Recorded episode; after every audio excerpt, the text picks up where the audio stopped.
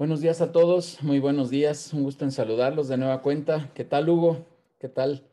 Ya, ya vi su saludo por ahí, pero un saludo a todos. Muchísimas gracias por estar aquí presentes una vez más.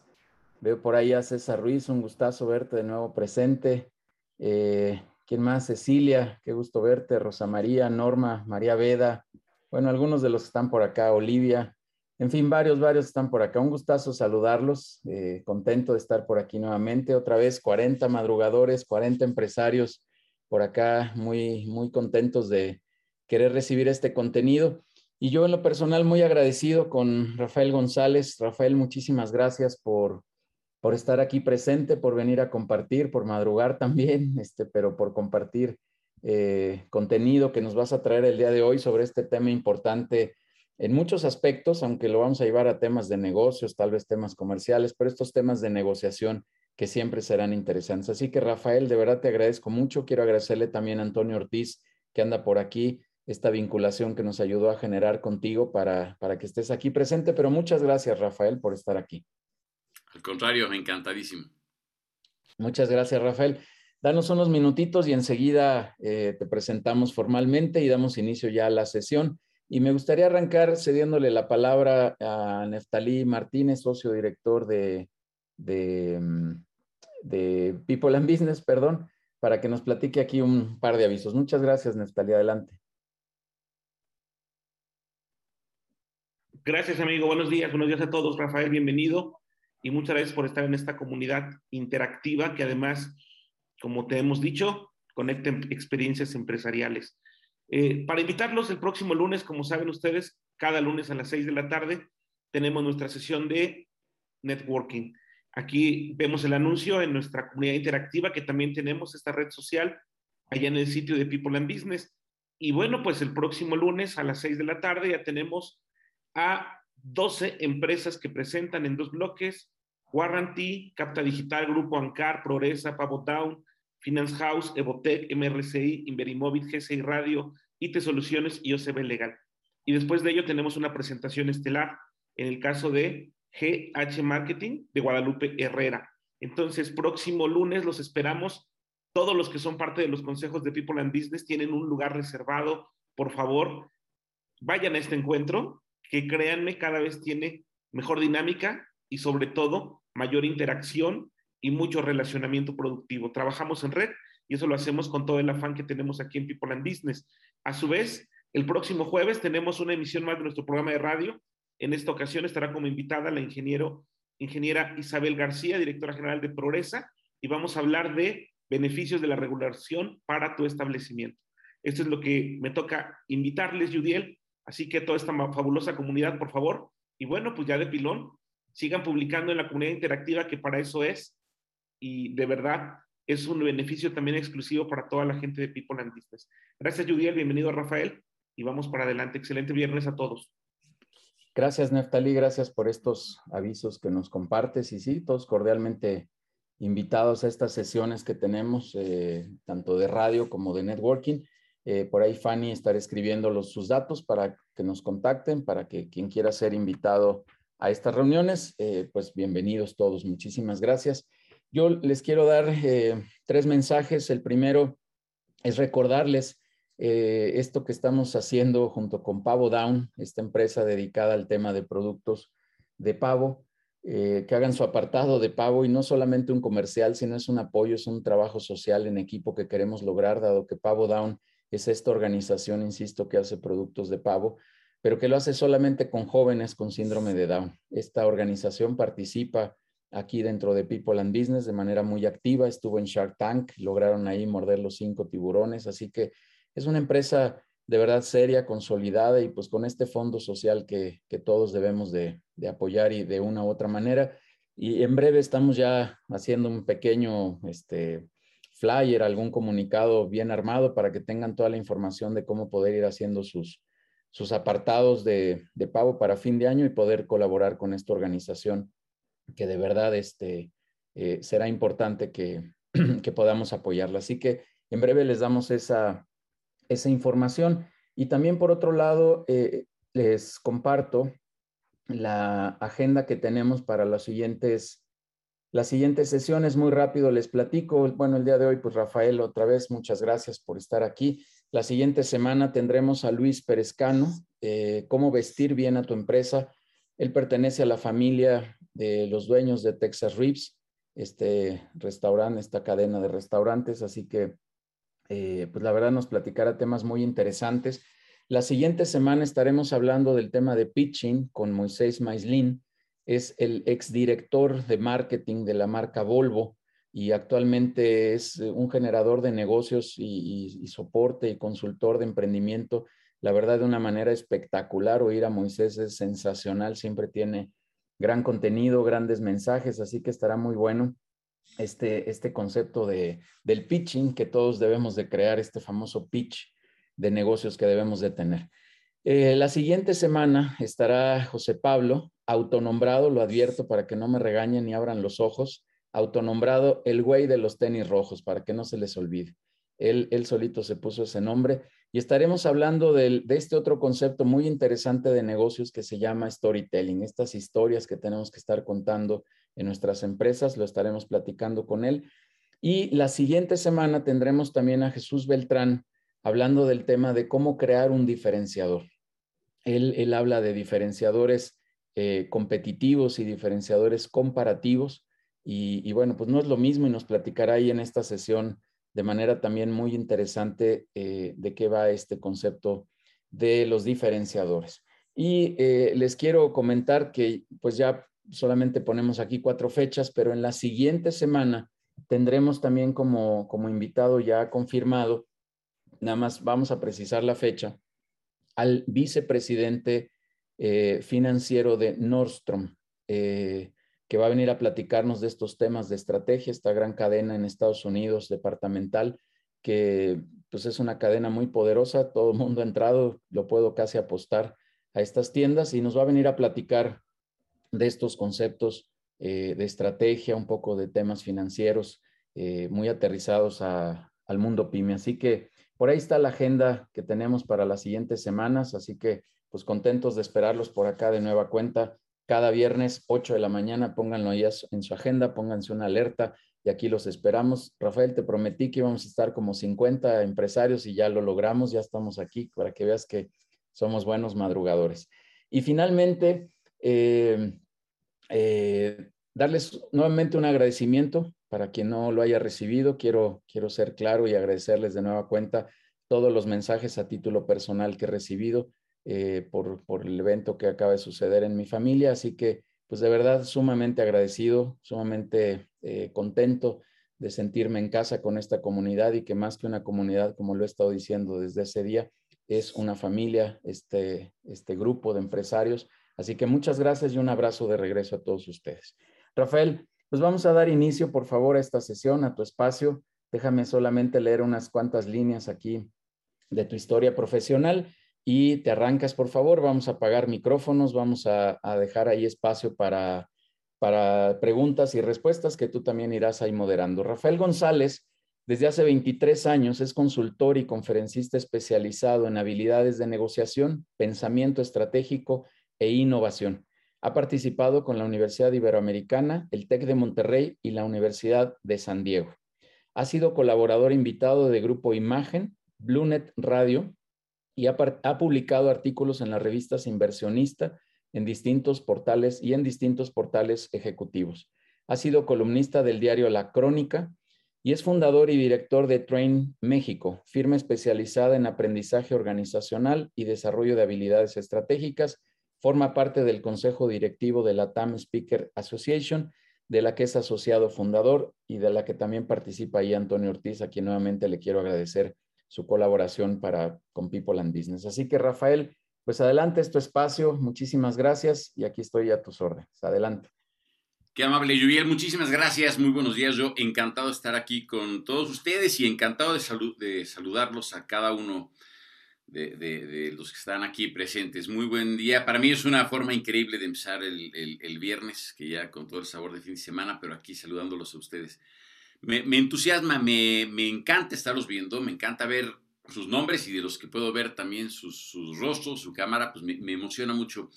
Yo empecé a estar frente a grupo cuando, cuando era muy chico, cuando estaba en tercero de secundaria. Fue la primera ocasión en que me invitaron a dar algunas cosas, algunos cursos ahí a otros, a otros chavos también de esa edad y más jóvenes, y después de ahí me seguí. Y, desde ese entonces, desde tercero de secundaria al día de hoy, creo que no, no, ha pasado muchos días sin, que, sin que esté frente a grupo y otra vez, y a eso me dedico, ¿no?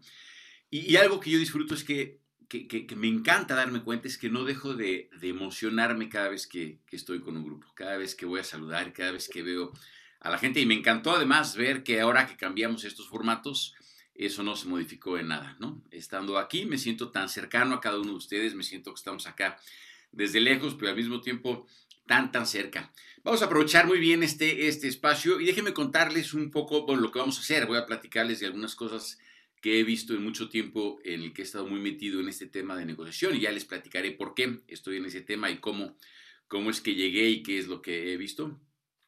Y voy a compartir algunos elementos clave que lo que me interesa siempre que estoy con un grupo, eh, con los minutos con los que cuente, es asegurarme de que por estar aquí compartiendo estos temas, tú puedas estar negociando mejor. Ese es mi, objetivo siempre y estoy convencido de que se puede hacer, ¿no? Entonces voy a, voy a seleccionar algo eh, para estos minutos de lo, que, de, lo que he visto. Te voy a compartir, les voy a compartir un poco lo que, de lo que he visto, lo que creo que puede funcionar.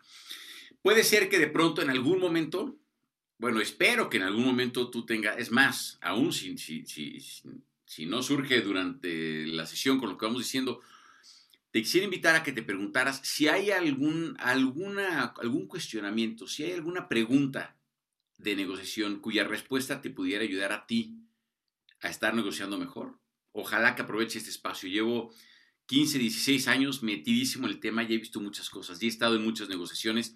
O sea que probablemente te puedo platicar lo que he visto en ese sentido. O sea que si hay algo, una pregunta que tú crees que al responderla a ti en lo personal te puede ayudar a negociar mejor, pues qué bien, vamos a tenerla. Y si no, con lo que vamos a estar diciendo, estoy seguro que hay, de que hay cosas que vas a, pensar y te vas a, preguntar. Y vamos a hacerlo de la siguiente forma. Si de pronto surge una pregunta o la tienes y la pones en el chat, yo me daré cuenta en ese momento y podemos interactuar. Eh, si quieres interrumpirme, hazlo con, mucho gusto para que me, digas algo que te estés preguntando o que te pueda servir. Y al final, de todos modos, lo que pasa es que al final tendremos seguramente pocos minutos para eso, porque pues eh, es, breve el espacio que tenemos hoy.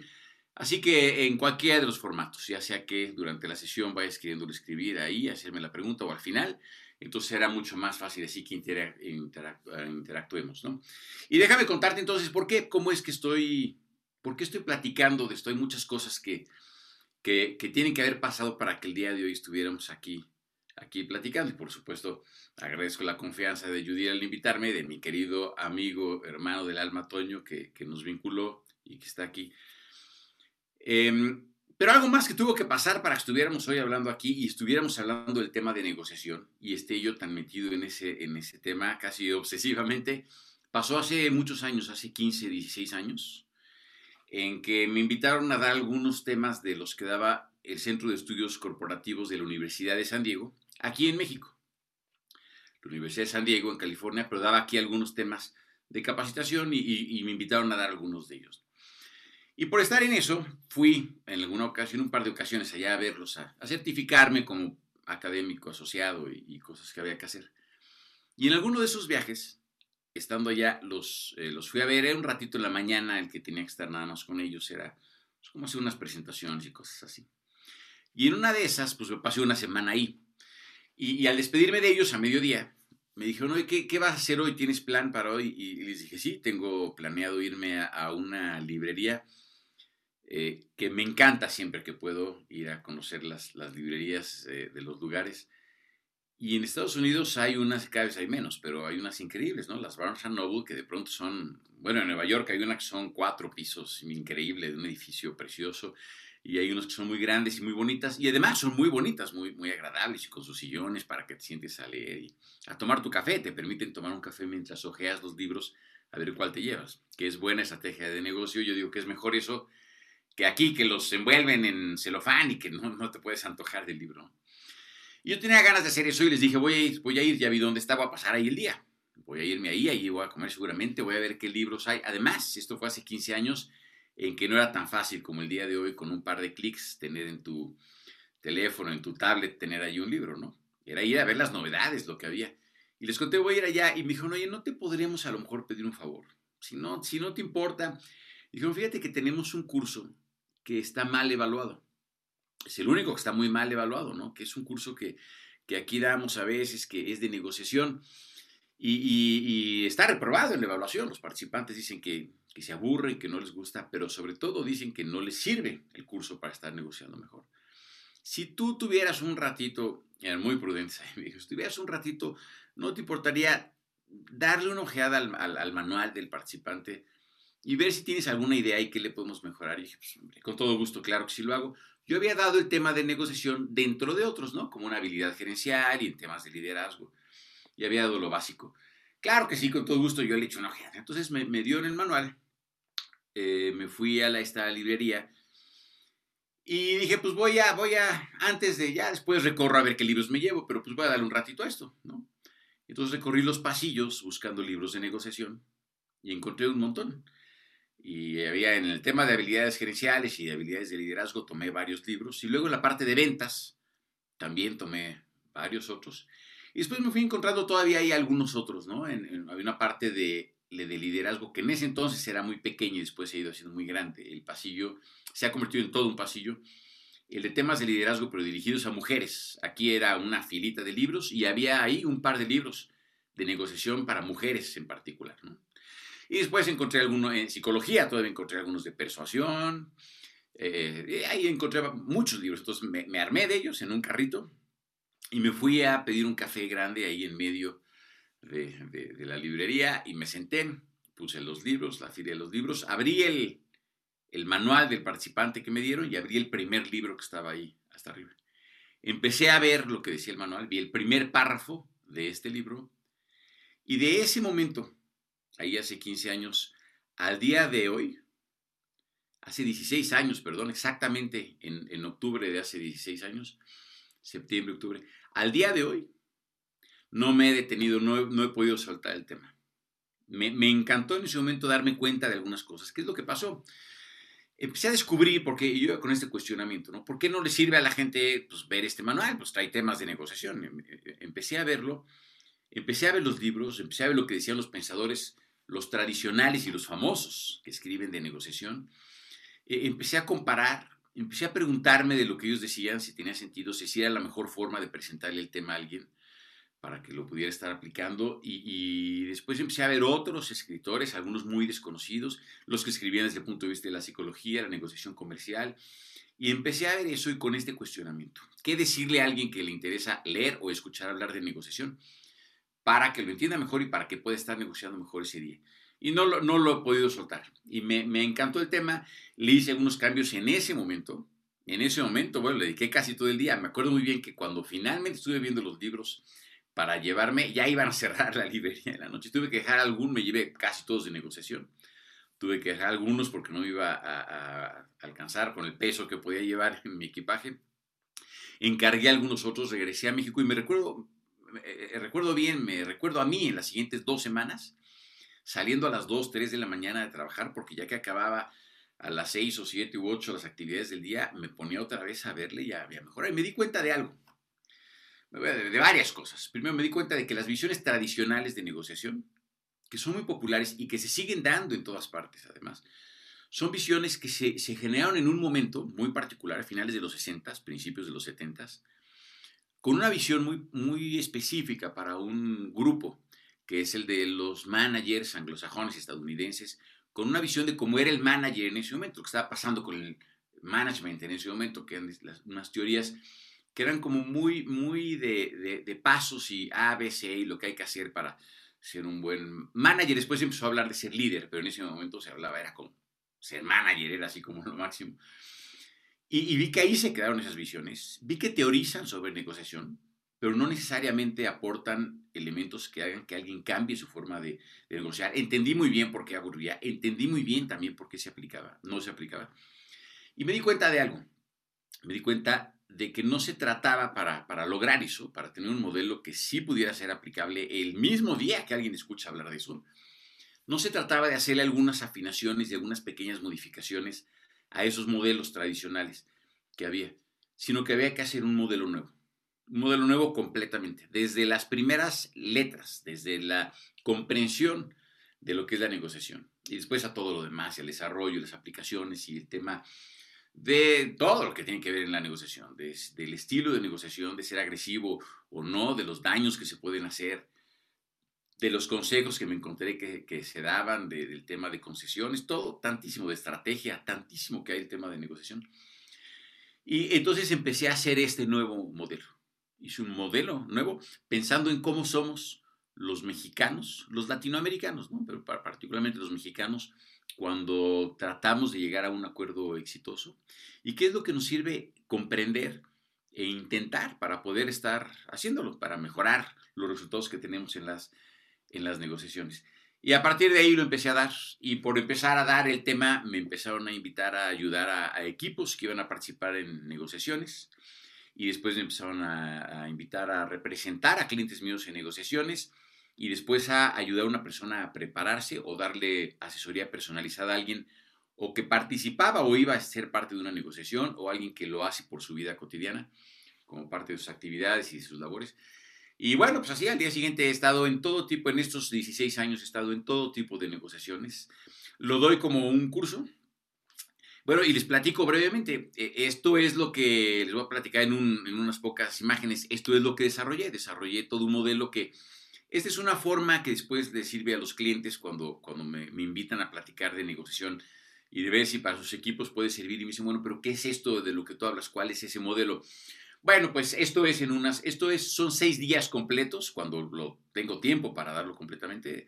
Esto es el modelo que hice de, negociación, que tiene, que, que, ahí en unos pocos elementos se ve cómo se va armando cada uno de, de, los bloques. Son cuatro bloques con los que está armado, ¿no? Uno es la base, lo que hay que comprender para estar negociando mejor. Porque hay un tema ahí interno de lo que entendemos, de eso vamos a hablar el día de hoy de cómo lo que entendemos que es negociar determina lo que hacemos cuando estamos negociando. Después el tema de la persona que negocia, qué es lo que hace un buen negociador, que es algo muy distinto de lo que dicen los libros y lo que dice el diccionario. Después el tema de estrategia en la negociación. Todo el mundo habla de estrategia en la negociación, pero no todo el mundo sabe lo que es. Algunos de los autores más famosos de negociación no comprenden bien lo que es la estrategia. Lo, lo, confunden con negociar bien y no es lo mismo negociar bien que negociar con estrategia. Y finalmente el tema de los resultados. ¿Qué pasa cuando acaba una negociación? ¿Quién ganó? ¿Quién perdió? ¿Qué significa esto de ganar y perder? ¿Qué es ganar, ganar? ¿Cuándo se puede? ¿Cuándo no? ¿Por qué? Y, y, además una investigación que pude hacer durante 12 años, la sigo haciendo ya nada más de mantenimiento, ¿no? Pero por 12 años estuve viendo con mucho cuidado cuando terminaba una negociación, de las que yo conocía y de las públicas, de las de equipos de fútbol y futbolistas y países y diplomacia y las grandes empresas y las marcas, cuál era el resultado y sobre todo si alguien había perdido en esa negociación, por qué había perdido. Y pude elaborar la lista de los nueve errores. Ninguno es un motivo, todos son errores humanos que hacen que alguien pierda en las negociaciones. Entonces me encanta estar platicando de esto. Lo llevo como capacitación a los grupos. También ayudo a implementar cultura de negociación, que es algo mucho más permanente, como clínica y estar viendo sus propios casos. Y también doy asesoría personalizada eh, eh, a quienes participan, como decíamos, en negociaciones o, en alguna en particular lo hacen por su, por su trabajo. ¿no? Y me di cuenta de que a diferencia de lo que decían los, los autores, el tema de la negociación, porque todos los autores dicen lo mismo, todos dicen que la importancia de la negociación está en que todos negociamos. El día de hoy tengo setenta y tantos libros que o son de negociación o están vinculados con el tema. En ese entonces, cuando cuando empecé, cuando regresé acá y me traje unos, tenía unos 10 libros más o menos, y aquí compré otros y empecé a hacerme de, esa, ese acervo. Y, me di cuenta de algo, de que todos los, los, libros que tenía en ese entonces, todos excepto uno, antes de llegar a la página 4, hablaban de esto. Y decían, es importante hablar de negociación porque todos negociamos. Algunos así se llaman, ¿eh? hay dos libros que se llaman así. Y, y, algunos ese es el título de su primer capítulo y algunos son las dos palabras con las que empieza el libro, ¿no? Todos negociamos. Y claro, por supuesto que todos negociamos y todo el tiempo. Pero yo me di cuenta de que eso no es lo importante. Lo importante es no solo que todos negociamos, sino que siempre que negociamos hay un resultado. Invariablemente. Tú, por ejemplo, muchas veces, muchísimas veces en la vida has negociado. A veces cosas sencillas y, casi de, forma invisible, ni siquiera te has dado cuenta que estás llegando a pequeños acuerdos. Y hay ocasiones en que has tenido negociaciones importantes y, de números y de inversiones y de sueldos y de asociados y de proveedores y de costos y de deudas. Y, a veces han sido negociaciones muy, muy serias y muy formales. Bueno, en todas esas, en todas las ocasiones en que has estado frente a alguien negociando algo, ha habido un resultado. En todas. Incluso si no pasó nada y las cosas se quedaron como estaban, ese fue el resultado. Y eso puede haber sido bueno para ti o diferente de lo que tú querías. Y no solo eso. De aquí en adelante, de, hoy que nos despidamos en unos minutos, en adelante tú vas a negociar muchísimo. Algunos el día de hoy van a negociar algo. Y algunas negociaciones que vas a tener próximamente van a ser cotidianas y sencillas y pequeñas, pero otras van a ser importantes. Hay negociaciones que vas a tener en los próximos días. Algunos de ustedes van a tener negociaciones que van a determinar cómo van a acabar el año. Con qué ánimo vas a estar el 31 de diciembre, en un par de meses, eh, eh, festejando ¿no? que acabó el año, ¿cómo, ¿cómo vas a estar? Eso se va a definir en parte por algunos acuerdos que vas a hacer en los próximos días, algunos de ustedes. Y algunas de las negociaciones que vamos a hacer próximamente van a determinar cómo vamos a estar en cuatro y en diez años. Y hay negociaciones que vamos a hacer próximamente que van a determinar cómo va a estar el resto de nuestra vida y en muchas décadas. Algunas de las negociaciones más importantes para ti todavía no llegan, ahí, ahí vienen. va y va a haber un resultado de todas esas ocasiones. Para mí eso es lo que hace que, que, valga la pena hablar del tema y hace que sea apasionante hablar del tema. Y yo me di cuenta también de algo, que es de lo que te voy a compartir, a lo que vamos a dedicar este espacio, de todo lo que descubrí, todo lo que vi, no solo de negociar, sino de cómo enseñar a negociar mejor. También vi algo. Vi, lo, lo primero que me di cuenta es de que el tema de la negociación hay algo esencial, en varios temas, pero en el de negociación sucede algo. Todos tenemos dentro de nosotros una definición interna de lo que es negociar. Creemos en nuestros modelos mentales, en nuestros marcos de referencia, tenemos nosotros como un glosario, todos, un glosario muchas veces inconsciente. Lo que creemos que es la vida, lo que creemos que es el trabajo, lo que creemos que es el dinero, lo que creemos que es la espiritualidad y la familia y la lealtad. Y, ¿no? Tenemos como un glosario interno lo que queremos de cada tema. Y tenemos una, una idea interna todos de lo que es negociar. Y esa idea, lo que creemos que es negociar, aunque nunca lo hayamos puesto en palabras, no importa, la noción que tenemos de lo que es negociar, determina lo que hacemos cuando estamos negociando. No en todos los temas sucede así, en este sí pasa directamente. Lo que creemos que es negociar determina lo que hacemos al negociar.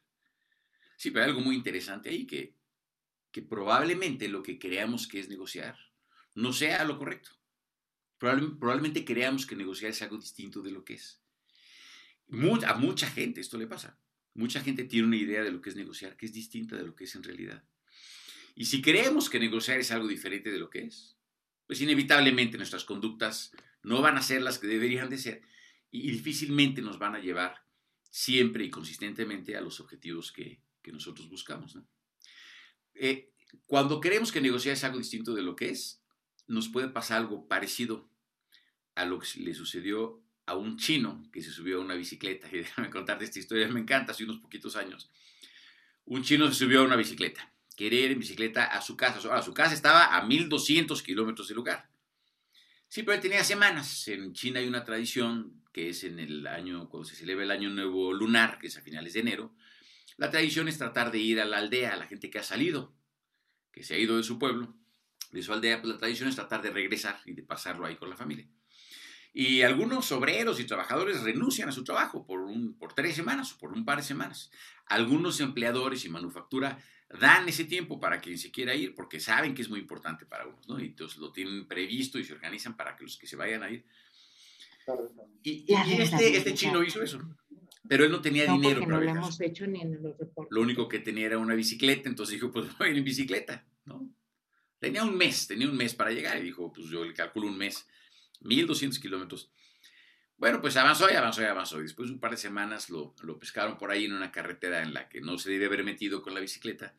Una patrulla lo detuvo y, le preguntaron qué hacía y por qué estaba ahí. Y se dieron cuenta de algo. Él había avanzado 500 kilómetros. Pero sí, pero hacia, hacia el otro lado. hacia el otro lado. En la dirección opuesta. Y se había alejado 500 kilómetros más ¿no? Estaba mucho, ahora mucho más lejos.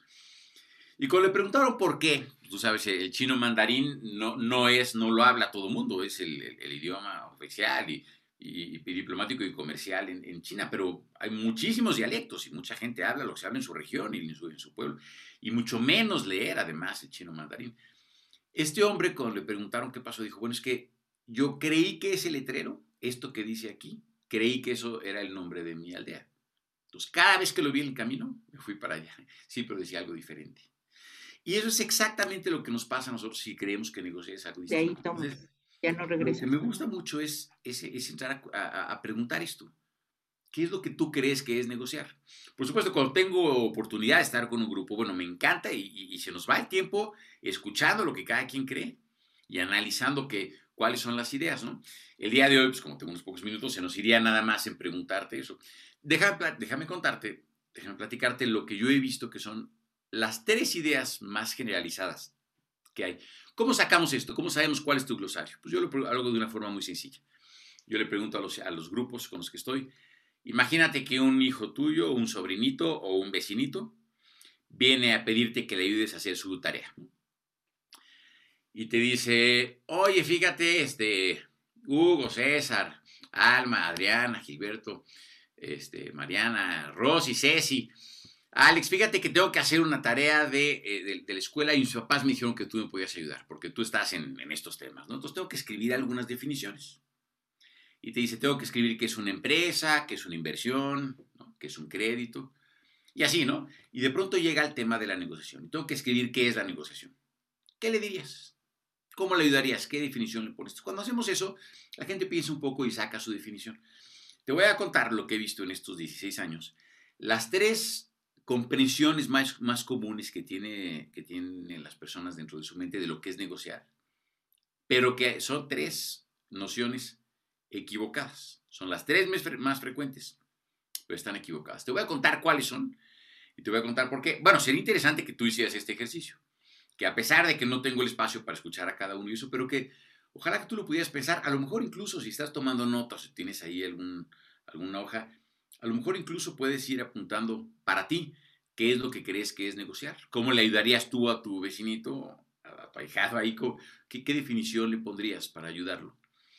Y, vamos a ver que probablemente tú después te des cuenta de que está entre alguna de estas tres. O a lo mejor hay una combinación, o de pronto hay quien tiene las tres en, en su misma definición. ¿no?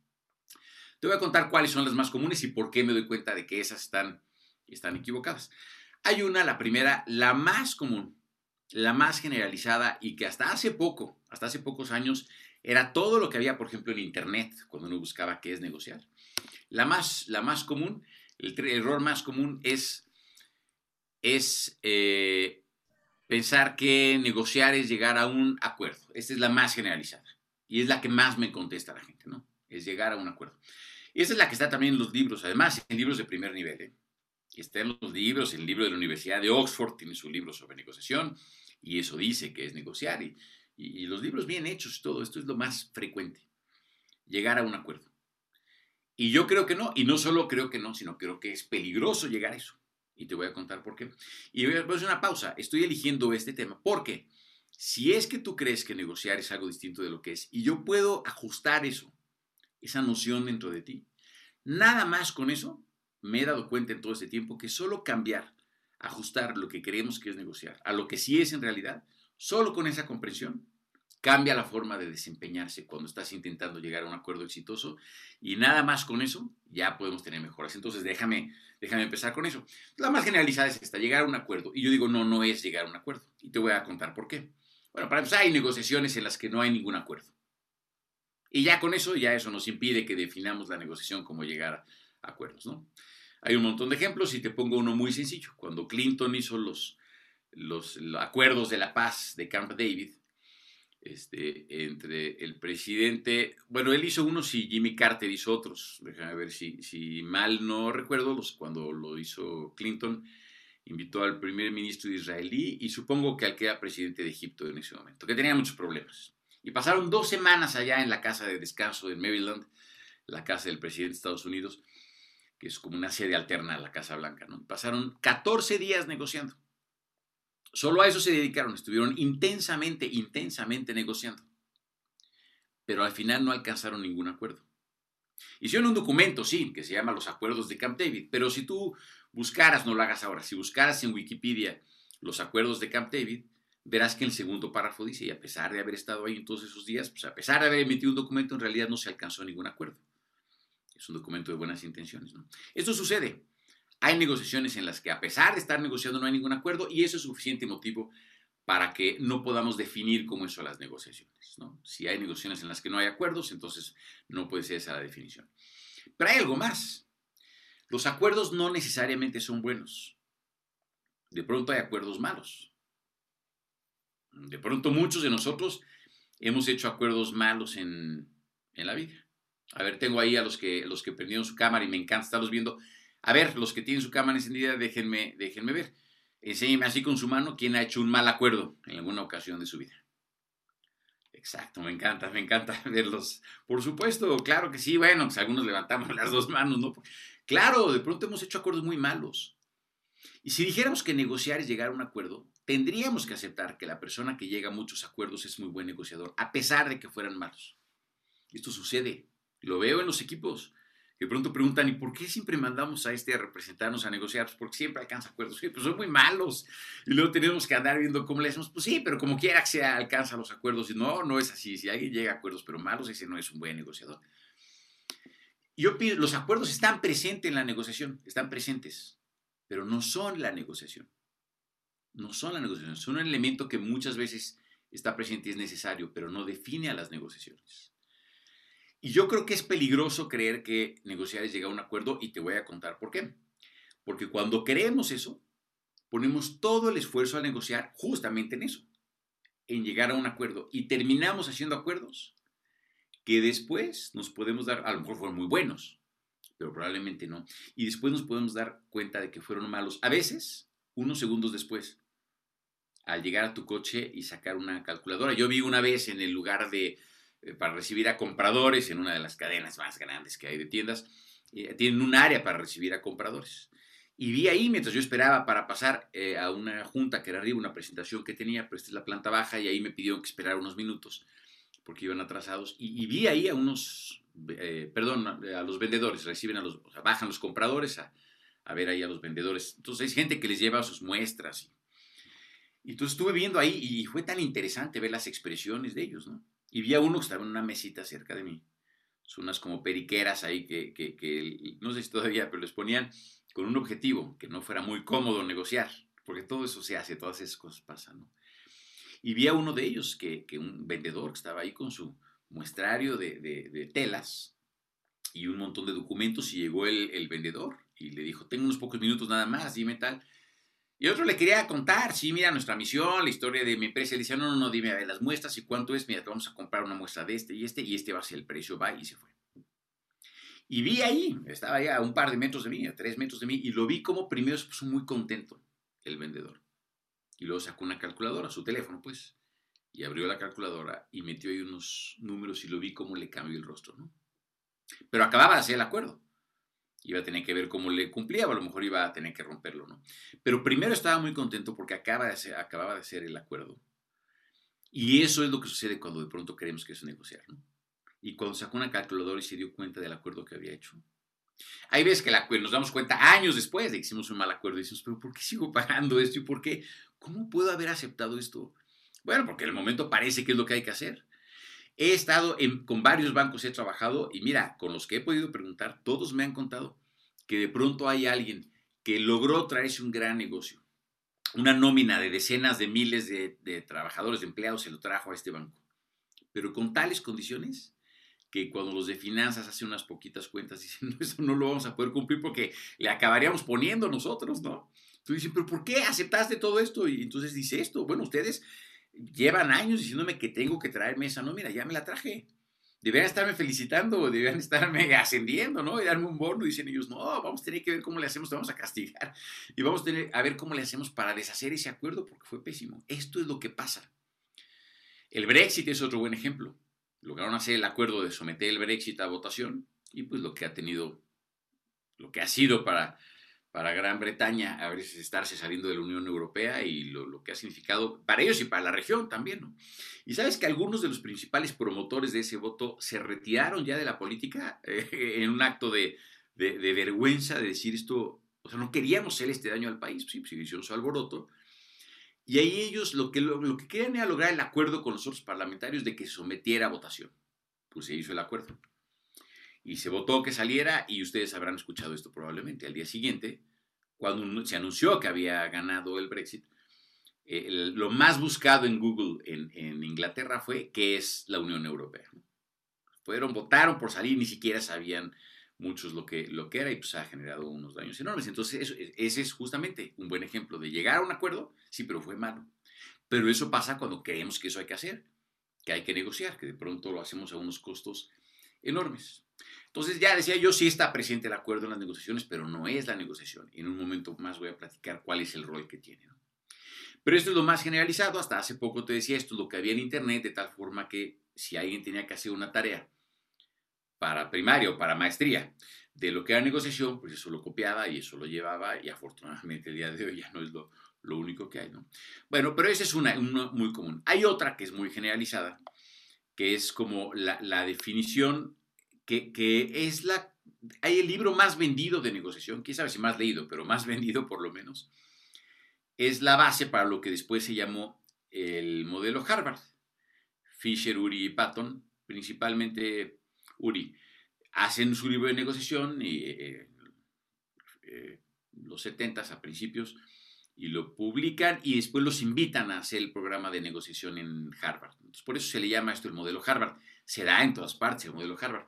Y aunque no usan esas palabras, pero sí está orientado a eso. Ellos lo, hablan con más palabras, ¿no? Dicen, negociar es un esfuerzo para que todos nos llevemos los mayores beneficios que sea posible y nos vayamos todos con la mayor satisfacción que sea posible. Es tan popular el concepto de ganar-ganar que hay más páginas de Internet que hablan de ganar-ganar que páginas que hablan de temas como, por ejemplo, desarrollo organizacional o planeación estratégica. Es lo más popular que hay, ganar-ganar. Y por supuesto que sí, es un objetivo en las negociaciones. Queremos que eso suceda. Y siempre hay que llegar a una negociación con la idea de que todos ganemos. Bueno, sobre todo si negociamos con alguien con quien vamos a seguir interactuando y con quien después probablemente vayamos a volver a negociar. Pues queremos que todos estemos contentos, por supuesto, con nuestro socio, con nuestro proveedor clave, con nuestro cliente, pues claro que queremos que esté contento y que la próxima vez que le digamos, oye, quiero revisar contigo el contrato porque vamos a hacer la renovación para el siguiente año, pero me han cambiado los costos. Claro que queremos que nos diga cómo no, vente aquí a negociar y para eso necesitamos que esté satisfecho con la forma en que ha interactuado con nosotros antes, ¿no? Sí, pero probablemente de pronto negociamos con alguien que no vamos a volver a ver, el portero de un edificio que no nos deja entrar porque no llevamos una identificación, o un policía que nos detuvo, y ahí quién sabe si realmente nos interese eso, ¿no? Pero vamos a suponer que sí. Es un objetivo y siempre lo buscaremos. Pero hablar de que es ganar, ganar la negociación es no comprender, no tener claro lo que realmente sucede ahí. Hay negociaciones en las que es imposible que todos ganemos, por mucho que queramos. Les llamo yo negociaciones eh, excluyentes. Las negociaciones excluyentes son las que el que uno se lleve los beneficios excluye la posibilidad de que el otro se los lleve. En los cursos tradicionales de negociación siempre se ponen ejemplos de negociaciones complementarias. No, pues resulta que uno de los participantes quería algo y el otro parecía que quería lo mismo, pero ya viéndolo bien, resulta que en realidad uno quería una parte y el otro otra y se pueden poner de acuerdo, ¿no? Esos son los ejemplos y los ejemplos que hay son, hay uno muy popular que hizo una universidad que es de unas naranjas, unas naranjas que las quieren los de unos laboratorios, sí, pero hay otro que también la quiere y después de estar negociando se dan cuenta de que en realidad lo que uno quiere está en la cáscara y lo que el otro quiere está en la pulpa, entonces se ponen muy bien de acuerdo. Y otro ejemplo es el de dos este, niñitas que querían ahí los mismos ingredientes, sí, pero se dieron cuenta de que una era para hacer pasteles y otra quería nada más lo que sobrara para decorarlo, entonces se pudieron poner de acuerdo. Esas negociaciones complementarias existen y funcionan muy bien. Pero hay muchísimas en las que no nos podemos llevar todos los beneficios. una complementaria es en la que alguien quiere un aumento de sueldo y su jefe quiere que le cumpla otro que le venda más, ¿no? Entonces va y dice, yo quiero un aumento, bueno, está bien, pero pero pues es que necesitamos ver de dónde sale eso. Bueno, si yo llego a aumento en 5% mis ventas de este año, me das el aumento, si te doy un bono. Ah, pues es complementaria, qué bueno, nos pusimos de acuerdo. Cada uno se llevó lo que quería. Uno tuvo más ingresos por ventas y de ahí tomó para darle al otro su, su bono, lo que sea. Pero muchísimas no son así, son excluyentes. Tú que, que, me escuchas hoy, que me acompañas aquí, hay veces que vas a negociar por algo y es una única persona la que se va a llevar algo. Tú a veces vas a negociar para que te den a ti contratos. Y hay un único contrato que te van a dar a ti o algún competidor tuyo. Y ahí no vamos a ganar todos. Ahí vamos a ganar el cliente y nosotros, pero alguien va a perder. Hay ocasiones en que vas a negociar, cuando negocias con un banco, para que no te cobren, no te hagan un cobro este, que no reconociste. Sí, pero tenías que haber avisado en el tiempo y no está claro. O si avisaste, pero no apuntaste el número de folio que te dieron y después no te aplicaron eh, no te lo regresaron. Cuando vas a negociar con eso un banco, pues uno de los dos va a pagar eso. No van a ser los dos, no se van a ir a mitades. O vas a lograr bien que el banco reconozca eso y que, y que te, devuelva eso que se cobró, o no lo vas a poder negociar bien y lo vas a tener que acabar poniendo. Y tú y yo conocemos a personas, espero que no sea tu caso, que han tenido problemas de 30 mil, de 40 mil, 50 mil pesos que no pudieron negociar bien y los tuvieron que acabar poniendo en su, en su, en su tarjeta. ¿no? Hay negociaciones en las que es imposible que todos ganemos. Entonces, ganar, ganar es un objetivo, pero no es la negociación. Tan no es la negociación que hay ocasiones en que alguien, muchas, en las que alguien gana y alguien pierde. Ganar, perder. Muchísimas negociaciones son así. Cuando tú ves el periódico, ojalá que te pongas atento estos días, ves Twitter, ves LinkedIn y ves los casos de negocio y verás cómo hay negociaciones en las que ganó uno el uso de la marca de tal y el otro tuvo que desembolsar millones de dólares o dejar de utilizarla o cerrar. Ahora, ahora la, pandemia ha dado necesidad a muchas negociaciones. Y todas las personas, probablemente sea el caso de algunos de ustedes, todas las personas que rentan un espacio en un centro comercial o que le rentan a, otros locales en sus centros comerciales, pues hay que negociarlo. Y los que han podido negociar esto bien, ahí están. Y los que no, están las cortinas cerradas. Fui a, un centro comercial al que hace mucho que no iba y vi que la mitad un centro comercial en Santa Fe, la mitad de los locales están cerrados. Es un drama, se ve fantasmal. Y algunos pudieron negociar algo y otros, otros no. Y eso puede haber sido bueno o malo para uno o para otro. Hay veces que alguien gana y alguien pierde, y hay ocasiones en que todos pierden. Básicamente por dos motivos. O porque no entienden de qué se trata la negociación, llegan a acuerdos que eran malos, y se dan cuenta después, o porque le apuestan a ser, eh, a ser hostiles. Cuando cuando una persona le apuesta a ser hostil en una negociación, causa daño a la otra. Y lo malo es que la otra después a lo mejor quiere desquitar. Pero cuando los dos le apuestan a ser hostiles en la negociación, de pronto es mucho más factible que estén dispuestos a que todos pierdan, a, con tal de no ceder, en lugar de, llegar a un buen acuerdo. Entonces, de pronto todo el mundo pierde en las negociaciones. Así que ganar, ganar, que es otra definición muy popular, quizá de las más populares también, como decíamos, por estos libros, y eso eh, solo aplica en algunos casos. Cuando tú pienses en comprar un libro de negociación y llegues a una tienda, a la parte de libros o una librería y lo veas, lo puedes ojear. Y te puedo dar esta sugerencia. Si ves que en ese libro, al principio, en las primeras hojas, habla de que negociar es esto, es ganar, ganar, quizá trae cosas interesantes, pero probablemente no sea el mejor libro de negociación que puedas comprar porque, porque es teoría.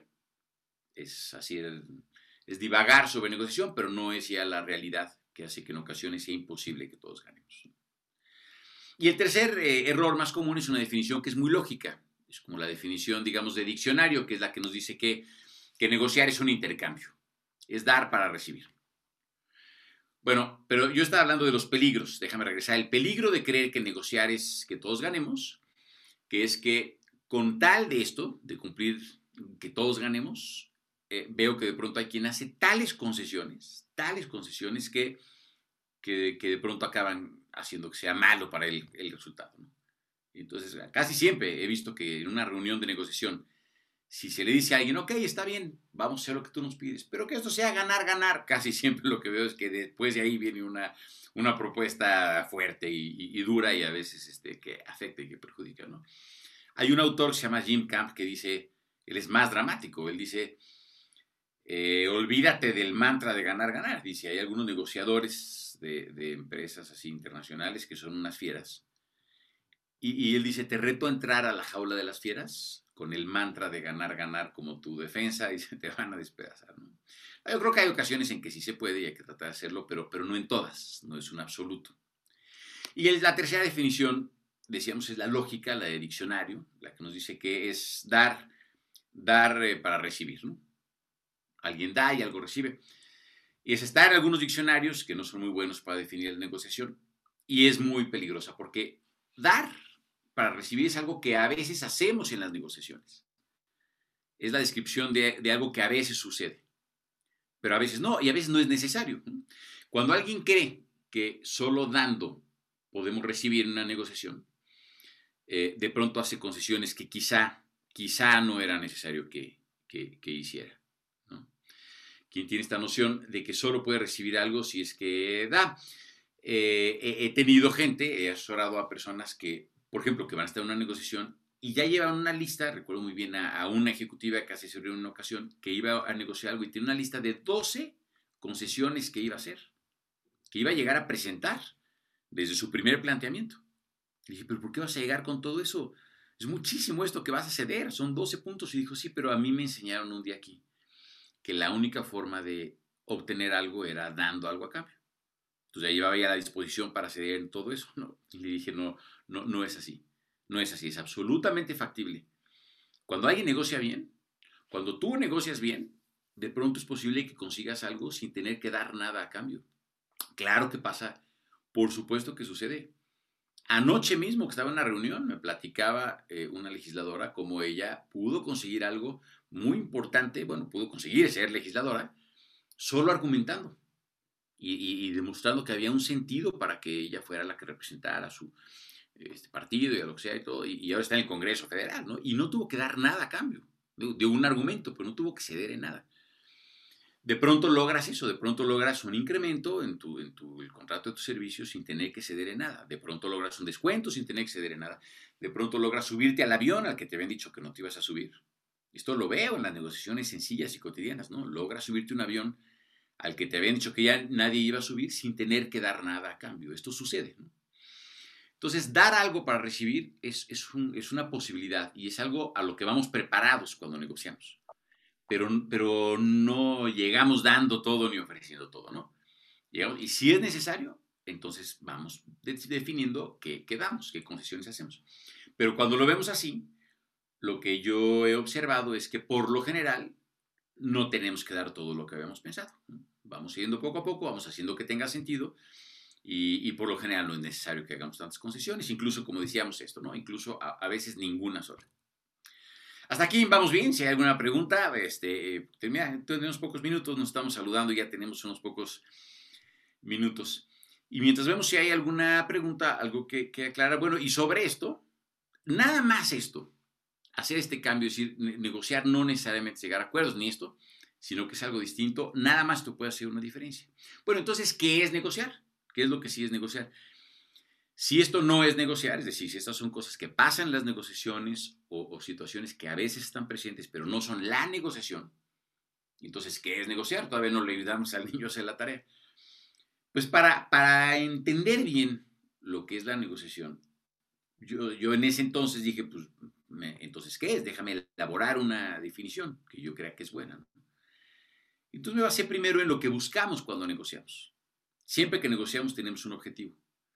Y ese objetivo de pronto puede ser obtener algo que no teníamos, mejorar algo que ya tenemos, eh, eh, reducir los daños de una situación negativa o evitar la situación negativa, ¿no? evitar los daños completamente. Eh, de pronto es un deseo, de pronto es una necesidad, de pronto es hasta un antojo o un capricho, por todo eso negociamos. Y todo eso, yo creo que lo podemos poner en una palabra, todo lo que buscamos al negociar lo podemos poner en una palabra que es la palabra beneficios. Lo que buscamos al negociar son beneficios. Pero no solo es lo que buscamos, es la sustancia de cualquier negociación.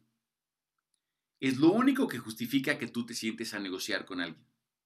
Con tu pareja, con tu proveedor, con tu cliente, con el que administra el edificio en el que vives o en el que está tu oficina y con, el que autoriza los viáticos. Lo único que justifica, que le da sentido a que te sientes a negociar con alguien, es la idea de que de, de ese diálogo puede haber beneficios, pueden surgir cosas. Tan es así que si no hay beneficios, eso es cualquier otra cosa, pero no es una negociación.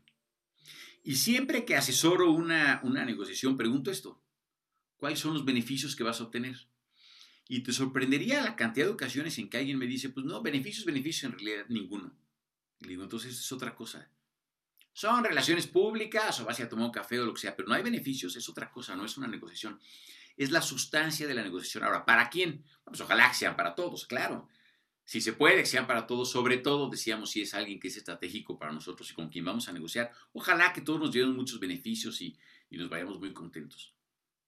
Pero cuando hay negociaciones en las que solo alguien se va a llevar los beneficios, solo te los vas a llevar tú, o se los va a llevar tu competidor, ¿quién quieres que se los lleve? Nosotros. Y hay formas en que podemos negociar bien para que si hay beneficios que solo van a ser para alguien, nos lleguen a nosotros. Entonces, los beneficios son la sustancia de la negociación. Buscamos beneficios. Sí, pero hay muchas formas en la vida en que buscamos beneficios. Eh, no todas son negociación, ¿no? Vamos a ponernos un poquito extremos. Cuando alguien roba algo, pues obtuvo el beneficio, sí, sí lo obtuvo. Y negoció, no, no negoció. Cuando llegamos a pagar algo, cuando llegamos a, pagar algo eh, en una tienda, eh, pues de pronto puede ser que no digamos nada, digamos una tienda de conveniencia y es probable que tomemos algo y lo pongamos ahí en el mostrador y pongamos el dinero y nos vayamos, nos den el cambio y no negociamos. Obtuvimos beneficios, sí, pero no los negociamos. Claro, pero cuando los buscamos de una forma en particular, cuando los buscamos interactuando con otra persona, eso es negociar. Es decir, si los beneficios son la sustancia de la negociación, la esencia de la negociación es que los buscamos interactuando con otra persona. Y esto, no, porque si los obtenemos sin decir nada, no fue negociación, si el que roba, pues no negoció. Pero cuando interactuamos, como cuando el de la tienda de conveniencia nos dice, ah, no, este jugo que ya abriste, ya ahora cuesta un peso más que ayer, y tú no traes más cambio o más dinero, porque creías que eso costaba. Y ya lo abriste y necesitas interactuar con él para que no haya problema, para que le puedas pagar al día siguiente, o decir, voy a ir ahorita a mi oficina, o cómo le hacemos. Eso es negociar, cuando necesitamos interactuar con alguien. Y este elemento de la, de la interacción es muy, muy bonito. Bueno, entonces esto es para mí negociar. Es un esfuerzo de interacción para, para poder generar beneficios. Ojalá decimos para todos, pero si tiene que ser para alguien, pues queremos que sean para nosotros y lo, buscaremos muy bien. Y esto tiene los dos elementos. Esto primero decíamos de los beneficios, que es la sustancia de la negociación, pero esto cambia todo. Esto cambia, transforma todo. Porque el entender que buscamos beneficios, eso hace que en eso pongas, en eso pongas tú tu atención no en el acuerdo. Y no solo eso, esto nos define qué, cuál es un buen acuerdo. El buen acuerdo es el que nos va a generar beneficios. Pero si un acuerdo no nos va a generar beneficios, entonces quizá hay que huirle, antes yo decía hay que huirle como a la viruela, y ahora digo, pues hay que huirle como al coronavirus, ¿no?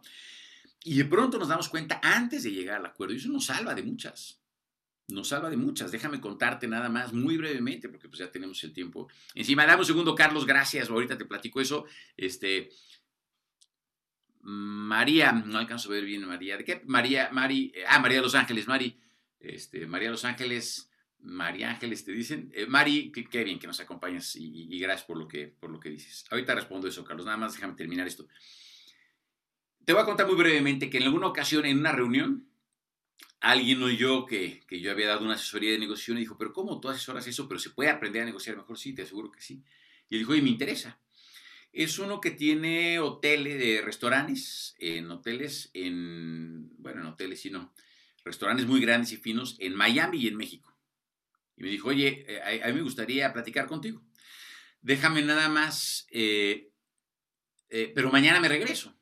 ¿Cómo andas mañana? Yo tengo una comida después y, yo moví algunas cosas y nos vimos en la tarde. Tuvimos una hora y cuarto nada más tuvimos. Es todo lo que tuvimos para, tuvo una comida él abajo de donde cambió su comida, abajo de donde estaba mi oficina, y al terminar subió, y no tuvimos más que una hora y cuarto, una hora y, y, veinte, ¿no? Y, y empezamos con esto, teniendo muy poco tiempo. Le dije, ¿qué es negociar? Y él me dijo, es esto, es este que todos ganen, es llegar a un acuerdo donde todos ganen, me dijo la combinación. Y platicamos de esto y le hice ver que no, que no necesariamente llegar a un acuerdo, era alcanzar beneficios. Y que un buen acuerdo es el que nos va a dar beneficios. Pero si un acuerdo no nos va a dar beneficios es malo y hay que huirle. Y nada más con eso él dijo, acabo de tener la claridad y dijo, voy a cambiar lo que iba a ser el día de hoy. Dijo, llevamos meses buscando que nos den todo el lobby de un, de un hotel para poner un restaurante. Y, finalmente ya lo logramos y hoy voy a viajar para llegar a firmar el contrato. Pero con esto que me dices cambia la cosa porque pues, pensándolo bien, sí, qué bueno que conseguimos eso. Pero a ver, estoy haciendo unas cuentas así mentales, me dijo, y, quién sabe si esto va a ser negocio para nosotros. Ahora, dijo, estaba yo en eso porque me lo ofrecieron y entonces lo estoy buscando y luego me subieron el precio y luego yo traté de regatearles, pero, pero tal vez no sea tan bueno eso, porque no estamos seguros de que vayamos a recuperar esa inversión. Y el posicionamiento del lugar quizá no, no, no lo vale, ¿no? No sé en qué haya acabado, pero nada más el ver que se modificó su concepción y que pudo tener la alerta de que probablemente estaba a punto de hacer un mal acuerdo, bueno, pues eso para mí fue maravilloso, ¿no? Entonces, si el acuerdo nos va a dar beneficios, sí, sí que bien, eso queremos. Pero si vamos a llegar a un acuerdo, por atractivo que se vea, y nos preguntamos qué beneficios nos va a dar y resulta que no nos da beneficios, entonces es un mal acuerdo y, hay que huirles completamente. ¿no? Y este es el papel que tiene el acuerdo en las negociaciones entonces. No es la negociación, pero es el paso para llegar a beneficios. Entonces, es, el, es el escalón que nos lleva a los beneficios. Si es que nos va a llevar ahí, entonces sí queremos que haya un acuerdo, pero probablemente no si no nos va a dar beneficios, no, es un mal acuerdo y, le huimos. ¿no? Y este otro aspecto, antes de responder estas dos preguntas, y este otro aspecto. Sí, pero buscamos eh, eh, interactuando. Y es muy bonito este aspecto, porque ¿qué significa? Significa que está presente la realidad humana en las negociaciones. Si no hay interacción, no hubo negociación, hubo otra cosa. Si hay una subasta en línea y nadie interactuó con nadie, eso no fue negociación, es otra cosa. Pero en las negociaciones interactuamos, o sea que acabamos siendo personas frente a personas. En la negociación que sea, en la de los cancilleres de los países, en la que sea, en la de los directores financieros de una empresa y otra, no importa, acaban estando frente a frente personas que tienen su historia, su psicología, sus emociones, su forma de ser, su, su orientación más amistosa, más hostil, menos, sus temores, su, todo eso, es la realidad humana que llega a estar ahí frente a frente. Y eso le pone este ingrediente, el ingrediente humano, que hace que ninguna negociación sea otra. Y que nosotros podamos hacer algo, nosotros podamos hacer algo para influir en el resultado de cualquier negociación. Como a esta realidad humana, como no son algo automatizado y algo así, sino que a esta realidad humana podemos utilizar nuestra inteligencia, manejar bien el tema de las emociones, no, estar, no, dejar que nos afecten demasiado y tener que pagar un costo por eso, entender lo que está pasando y cómo podemos invitar a la contraparte a hacer acuerdos que puedan ser buenos, decíamos, ojalá que para todos. Nada más con este cambio, este, esta definición tiene una orientación cognitivo-conductual, es decir, solo con comprender esto a nivel intelectual, nada más con esto, mejora el desempeño en las siguientes negociaciones. Nos enfocamos mucho más y entonces podemos asegurarnos de que todos los acuerdos que hagamos sean buenos, buscar los beneficios, hacer todos los recursos que podemos utilizar Sí, pero para eso, para buscar los beneficios. Eh, ojalá que para todos, como, como decíamos, ¿no? Así que, pues eh, eh, eso es. así que sí, Carlos, mira. Entonces la negociación es eso. veo que con esta definición me sirve trabajar. esta definición es la que veo que, que sirve y comprender esto cambia cómo lo hacen los equipos de trabajo, los ejecutivos, los inversionistas el tener esto claro y da mucho, da mucho más precisión y mucho más certeza, ¿no? Así que sí, Carlos, eso, eso, eso es, es lo que he visto que es. Aunque no necesariamente hay beneficios para ambas partes. Es un objetivo, pero no necesariamente sucede eso. A veces solo hay beneficios para ti, porque no podía haber para todos. A veces vas por una inversión, por un fondo que le van a dar a alguien, no a todos, solo a una persona, y vas para que tú tengas los beneficios. Entonces, sí es posible para todos, pero no necesariamente. Entonces, un esfuerzo de interacción orientado a generar a generar, beneficios, ¿no? Eh, eh, tú mismo, Carlos, en las negociaciones hay momentos, por supuesto. Eh, otro de los aspectos que me encanta manejar es el de la estrategia en la negociación, que implica una buena planeación. Y parte de la planeación son los tiempos, la combinación de los tiempos. Porque los tiempos tienen un efecto en qué tanto vale algo. Cuando alguien revende boletos, los revendedores fuera de, boletos, fuera de los auditorios, ¿no? de los conciertos, saben esto saben que el precio de un boleto en el que lo pueden eh, vender al público va variando. Cuando todavía hay boletos en taquilla, es difícil que le ganen algo, ¿no? A menos que sean mejores los suyos. Cuando se acaban los boletos de taquilla, en ese momento se incrementa el valor de uno de los que ellos tienen. Y se va acercando el concierto y va subiendo hasta que pueden estar cobrando cinco veces o diez veces lo que costaba en la taquilla un boleto hasta que empiece el concierto. Pero en el momento en que empiece el concierto, si se les quedaron tres o cuatro boletos, se desploma el valor hasta que después de 10 minutos que empezó el concierto, si alguien llega buscando un boleto, están dispuestos a dárselo por menos de lo que pagaron con tal de recuperar algo. Claro que sí, los tiempos son, son importantes, son los momentos, son esenciales en la negociación y, la planeación nos ayuda a, anticipar esos, esos momentos. ¿no? Em, César, ¿cómo destrabamos una negociación que no avanza? Mira, la, la solución en las negociaciones suele estar en el problema. Es decir, ¿cuál es el problema? Si el problema es un tema relacional, entonces ahí está la, ahí está la, solución, ¿no? Si el problema es un tema de no querer ceder, entonces en las concesiones, hacer que una concesión tenga justificación para alguien, que alguien vea que de pronto le va mejor si hace una concesión, entonces ahí es donde está. Entonces es, es más o menos fácil en ese sentido buscar las soluciones. Lo que está haciendo que esté trabada la negociación suele darnos la clave de dónde tenemos que buscar los esfuerzos para destrabarla. Y me encanta tu pregunta de aplicación, porque muchas veces lo que veo es que cuando está trabada una negociación, se buscan el arreglo en otros aspectos, no en los que lo están atorando, y entonces pues, solo se complica más. ¿no? Pero ahí es donde podemos ver las claves. ¿Qué es lo que está haciendo esto? A veces es que cambia las personas. A veces hay un tema ahí de hostilidad entre los que están negociando. Si ese es el origen, entonces hay que cambiar a las personas que están negociando. Si es un tema de hostilidad, si es un tema de no querer hacer concesión, lo que sea. ¿no? Es un tema de comunicación, de información. Eh, entonces ahí es, eso nos da la clave, ¿no? En casi todas las negociaciones que están atoradas, en lo que las tiene atoradas está la clave de dónde, dónde enfocar la, respuesta, ¿no? Luis Eduardo, qué gusto que estés acá con, nosotros. La templanza, por supuesto, mira, me encanta, dice, la aptitud del negociador, una es la templanza, este, y este de duro con el tema y hablando con la persona, sí, es un principio de Uri también, y está, está muy bien. Eh, es un principio general que no siempre se puede convertir en, una, en algo no siempre se puede eh, convertir en algo, pero sí, es un buen principio, ¿no? Sobre eso te diría dos cosas antes de pasar a lo que pregunta Norma Angélica. Me encanta estar interactuando con ustedes, ¿eh? Mira, Luis Eduardo, tienes toda la razón, lo de la templanza y eso, pero hay una visión tradicional que, que trae una lista de cuáles son las cualidades que debe tener un negociador. Que acaban siendo todas, ¿eh? No hay cualidad que no les diga un negociador. Y sí, por supuesto, hay que buscarlas. Pero mira, cuando uno tiene claro lo que es la negociación, Incluso si de pronto te falta alguna de las cualidades que hay que tener, de todos modos sigues negociando bien. Hay personas que no tienen esa estabilidad o que no tienen esa serenidad y todo. Sí, claro, pero en el momento en que entienden bien lo que hacemos, cómo puede haber beneficios para todos y cómo si interactuamos bien se pueden generar, entonces incluso puede ser que te falte alguno de esos y que de todos modos te mantengas bien, bien orientado. Yo por lo general digo, como eres, estás bien para negociar. Ah, claro, todos podemos mejorar y ojalá hay que hacerlo, ¿no? Pero así como eres, así como eres, no tienes que ser una persona distinta. Entonces, seguramente tú tienes esta y otras eh, cualidades, Luis Eduardo, pero incluso si te falta alguna, es más de entender lo que hacemos, más de meterle estrategia que de tener todas, ¿no? ¿Le sirve a una persona tener lo que dices? Pues por supuesto, sin duda, ¿no? Y solo sobre, con respecto a lo que dices, duro con el tema y hablando con la persona, sí, pero hay veces que, que, la persona es la, negociación, ¿no? O sea, hay veces que que es tan importante la persona con la que negociamos, porque de ella depende todo, depende la voluntad y eso que de pronto es un poco difícil separarlos. Entonces es un buen principio y, a veces este, se puede aplicar y no siempre, pero sí hay, que tenerlo presente, ¿no? Norma Angélica, claro, mira, hay tres tipos de beneficios.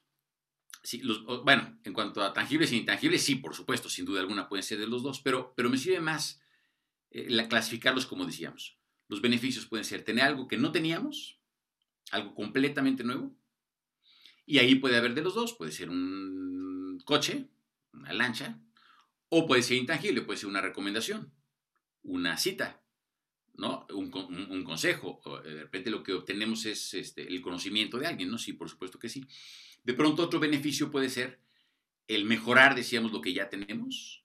Y también puede ser algo tangible, puede ser en dinero, o puede ser en algo intangible, cuando una persona le dan más flexibilidad y le dice, dice, oye, déjame ir a vender, no me hagas venir a todas las juntas de ventas, déjame ir a vender y yo te voy a dar resultados. Pues de pronto ese puede ser el beneficio.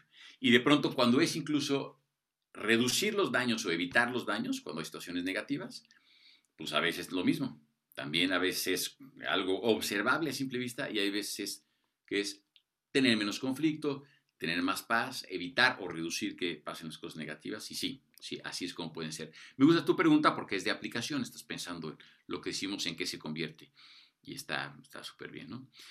Eh, Miguel, sí, a veces perder es ganar. Mira, yo te lo platico, qué amable, gracias por lo que dices, te, lo cuento. Hay un principio en las negociaciones pero que, que, no es tradicional. En la con esto, esto que dices de perder, en la teoría tradicional de la negociación, perder es, es, es, un imposible, es prohibido, ¿no? No hay que perder ni como resultado final ni durante la negociación.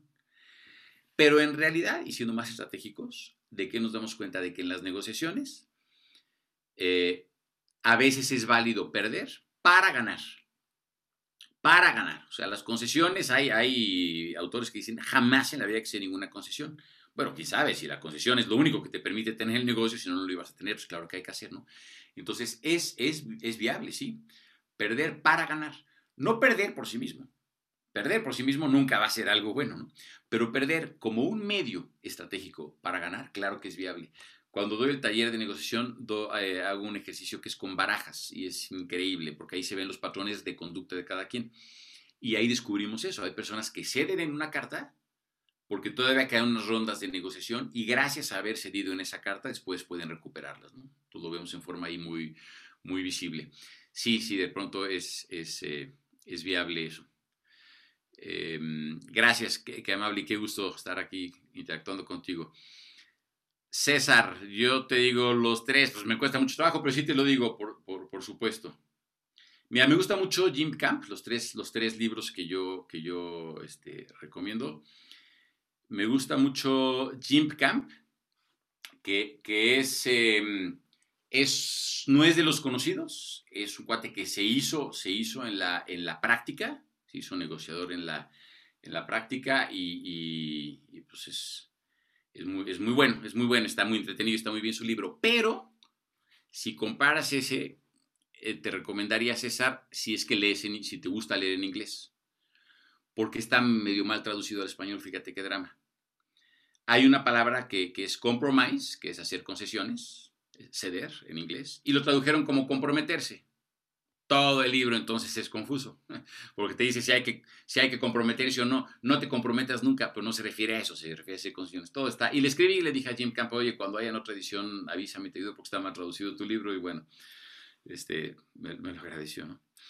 Entonces, ese, eh, eh, después hay uno que es de Leviki, y lo escribo aquí en los mensajes.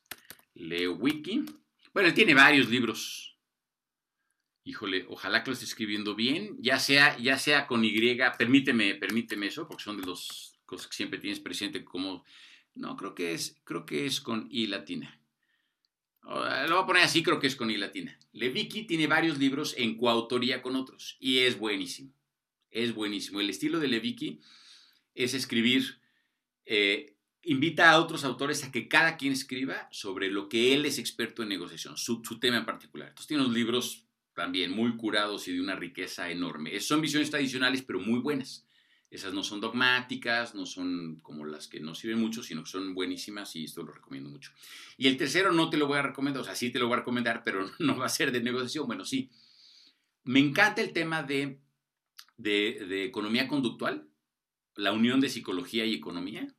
En 2002 por primera vez le dieron a un no economista el Premio Nobel de Economía, eh, a Kahneman, a Daniel, Kahneman. Otra vez en 2017 le dieron a Richard Thaler un, el premio Nobel de Economía, siendo psicólogos. Y es esta, ándale, Rebiki, mil gracias, Judiel, ahí lo tenemos. Qué bueno que dije que creía que era con I latina. Y, y, la economía conductual sirve muchísimo para las negociaciones. Entonces, cualquier libro de estos autores que voy a, que voy a sugerir aquí, eh, son espectaculares y son completamente aplicables. Y también, no solo libros, hay un podcast, es la maravilla que tenemos el día de hoy de poder escuchar nuestros teléfonos podcasts o bajarlos. Todos nuestros teléfonos tienen una aplicación de podcasts. Y hay uno que se llama, que es en inglés, en, en México, en español no hay, en México no hay mucho movimiento de economía conductual. Este que se llama Choiceology es pura economía conductual y casi cada capítulo trae cosas que se pueden aplicar, ¿no? Entonces, estos autores, cualquier libro de estos autores trae cosas que son directamente aplicables y, consejos que son directísimamente aplicables a, la negociación. O sea, que cualquiera de ellos te aseguro que vas a estar muy satisfecho y lo vas a poder estar aplicando. Aparte, son muy entretenidos. Todos los libros de estos autores, todos los libros de economía conductual están llenos de ejemplos y de investigaciones. Este, gracias, Charlie. Encantado de estar aquí contigo. Eh, gracias, Bárbara. Muchísimo gusto, muchísimo gusto de conocerte. Y pues bueno, como te das cuenta, como te das cuenta, el tema, bueno, yo siempre digo, si el que está junto a mí en el avión me quiere hacer plática, ojalá que me pregunte por mis hijos, porque le voy a enseñar un par de fotos y ya lo voy a dejar descansar. Pero si me pregunta por negociación, no sabe lo que acaba de hacer, porque no lo va a dejar dormir en todo el camino, porque me fascina el tema, me encanta y sobre todo eso.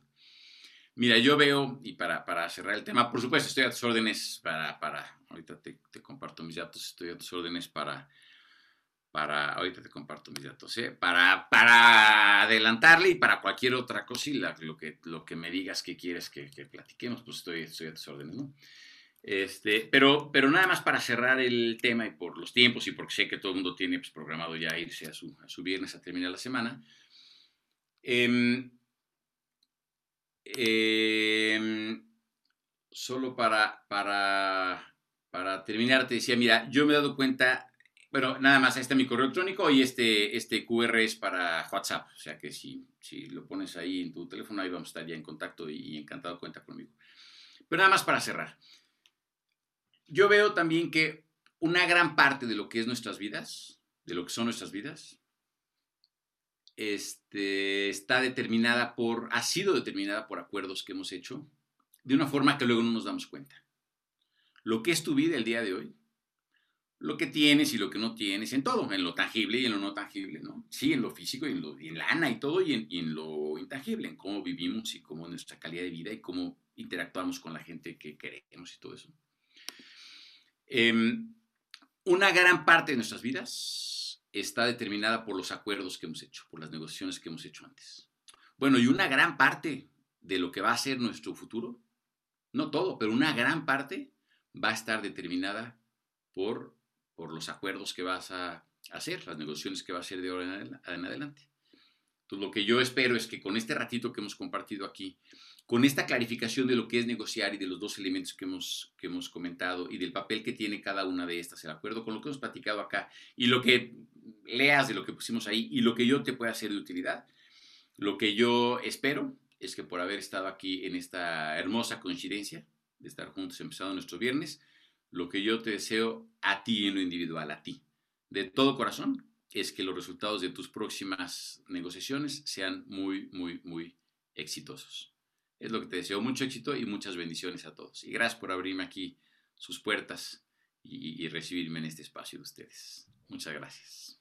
Rafael, pues muchísimas gracias de verdad por, tu, por tus conceptos, por tu ponencia, por tu tiempo, por todo lo que nos has brindado el día de hoy. Este súper interesante. Yo se los advertí que estos temas de negociación pues son, son fundamentales para, para el día a día y yo diría esto tiene la amplitud pues hasta donde lo queramos llevar este Rafael lo personal, en lo familiar, en, los negocios, en lo que sea. Así que súper, súper interesantes estos conceptos que nos das, Rafael. Les agradecemos mucho a quienes eh, participaron ahí con algunas preguntas.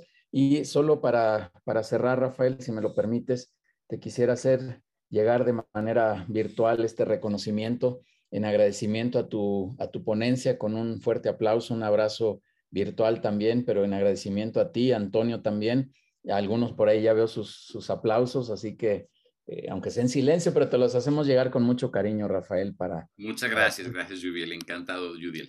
Encantado para estar con ustedes. Muchas gracias para ti por esta participación y esta colaboración. Y solamente me resta recordarles a, toda la comunidad, pues la invitación que tienen para participar en la sesión de networking que tenemos todos los lunes de 6 a 8 de la, de la noche. El próximo jueves tenemos programa de radio eh, con Isabel García, una experta en temas de COFEPRIS y todos estos temas de, regulación que hay en los negocios y que se van a sorprender. De repente decimos, no, a mí eso no me toca y van a ver que a más de uno le toca estos asuntos de COFEPRIS. Así que por favor, ahí atentos. Eh, vamos a lanzar, insisto, la campaña esta famosa que ya les platicamos de Pavo Down, que la verdad se va a poner buenísima. Y eh, recordarles de la agenda, la próxima semana, Luis Perezcano, vamos a hablar de cómo vestir bien a tu empresa. Moisés Maislin, eh, exdirector de marketing de Volvo, nos va a hablar de las técnicas de pitching. José Pablo, el güey de los tenis rojos, desarrolla eh, tu storytelling, este concepto muy interesante. y Jesús Beltrán, que también nos estará hablando de cómo generar un diferenciador. Y seguramente la siguiente semana estará por acá también el vicepresidente eh, financiero de Nordstrom, esta cadena estadounidense muy importante, para venirnos a platicar de, de estos conceptos de negocio y de estrategia. Así que, pues nuevamente, muchísimas gracias a todos. Tienen una cordial invitación, también una invitación a los consejos directivos de People and Business. Quien guste, eh, por favor, escríbanos ahí en privado y con todo gusto les lanzaremos esa invitación. Rafael, nuevamente, muchísimas gracias. Gracias por todo, gracias por estar aquí y gracias a todos que pasen muy buen fin de semana y estamos ahí en contacto.